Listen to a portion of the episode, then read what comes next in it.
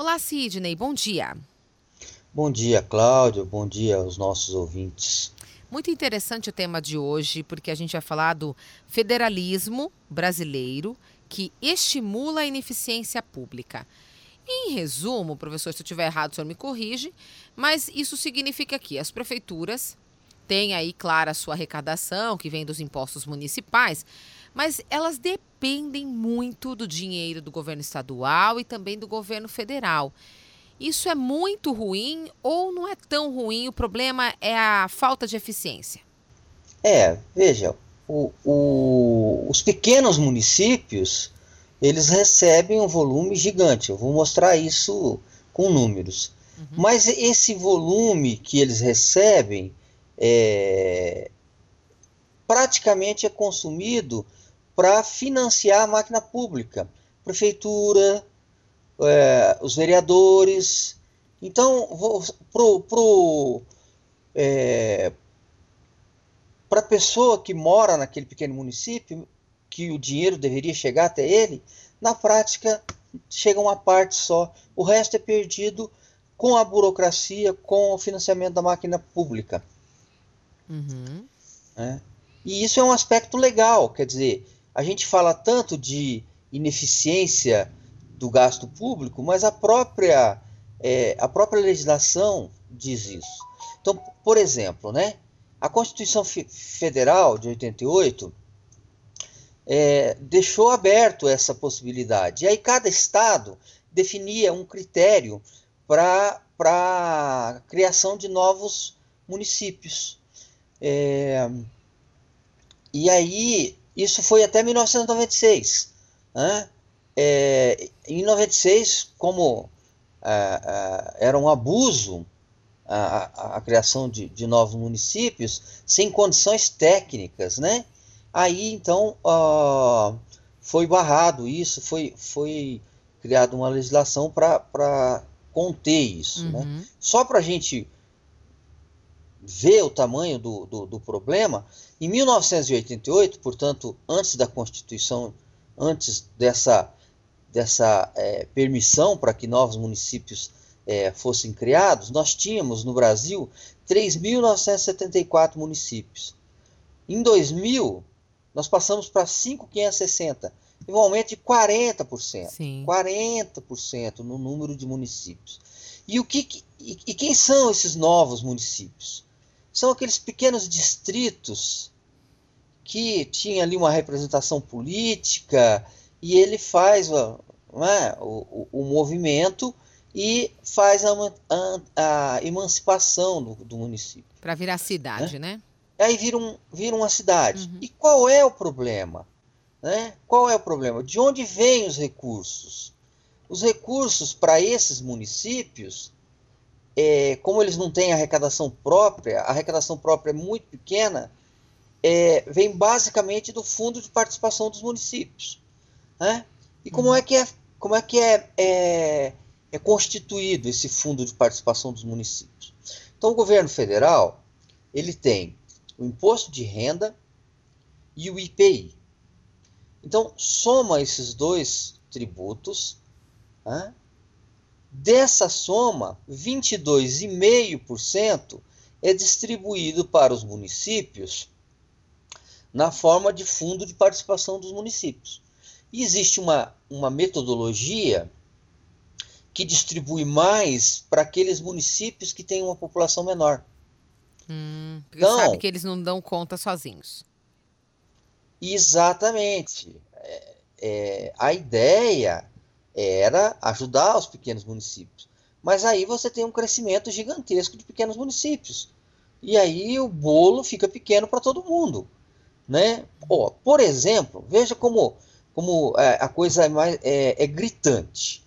Nós temos em, uh, o município de Serra da Saudade, em Minas Gerais, que tem 776 habitantes. 776 habitantes, quer dizer, Pouquinho. menos de mil habitantes. Sim. É muito pequeno. É pequenininho. Uhum. Aí, aí, eu, eu fui dar uma olhada, por exemplo, para a gente olhar o Paraná. Eu peguei os municípios do Paraná, que são 399 municípios, 9% deles tem até, tem mais de 50 mil habitantes, 9%. Uhum. 40% tem entre 10 mil e 50 mil habitantes.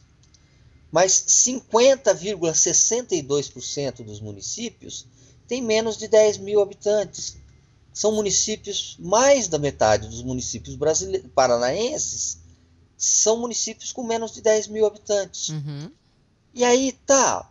E vamos ver então como é que ficou a distribuição do bolo tributário, da arrecadação de alguns municípios. Eu selecionei os dois menores, aqui no caso do Paraná. Nova Aliança do Ivaí, que tem 1.551 habitantes.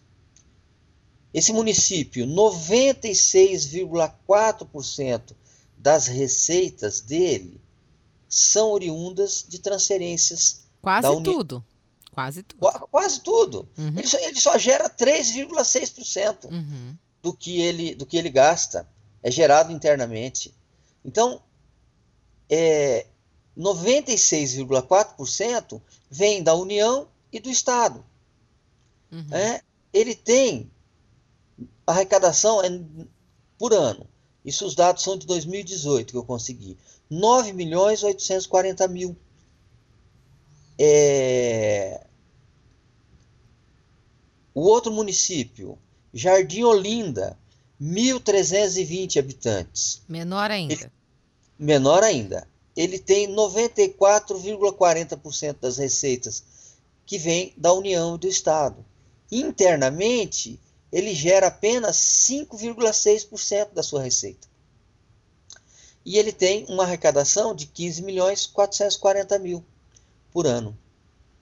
Bom, é, é, e essa receita, por exemplo, do, do, do município de vamos, vamos, Nova Aliança, do Ivaí, que é 9 milhões 840 mil, que é, um, é uma receita pequena para um município por ano. O que, que ele tem que bancar? O que, que o município precisa custear? ele precisa custear a máquina pública. E essa uhum. máquina pública, ela consome boa parte desses recursos. De que forma? A legislação diz que tem que ter nove vereadores. Um município de 1.300 habitantes ter nove vereadores, será que precisa? É uma pergunta. Recebendo ainda. Recebendo, Sim. claro. É. Aí, se não bastasse esses nove vereadores, você tem que ter uma Câmara Municipal. Uhum. Porque você tem uma estrutura para esses novos, esses nove vereadores trabalharem. Uma, uma, estrutura administrativa. Ali você tem advogado, você tem toda secretários, e, enfim, é, pessoal de limpeza, toda uma estrutura para poder manter, manter essa Câmara funcionando. E depois, bom, o que, que tem também? Tem a própria prefeitura. É que aí tem um prefeito, tem secretários, né? E, e, essa estrutura administrativa, ela tem que dar conta do que? Saúde, educação, limpeza pública, pavimentação urbana, é, manutenção de estradas rurais. Quer dizer, é muita coisa para um município que arrecada 980 mil por ano. É? Uhum. É, então fica claro, fica claro que a, a, nossa, esse pacto federalista que nós temos hoje no Brasil, é, os grandes municípios geram a riqueza que é transferida para os pequenos municípios. Uhum. Eu vou citar o caso de Londrina. Eu participei de uma live esses dias atrás com, com o João Carlos, que é o secretário da Fazenda, Sim. e a gente estava conversando sobre isso.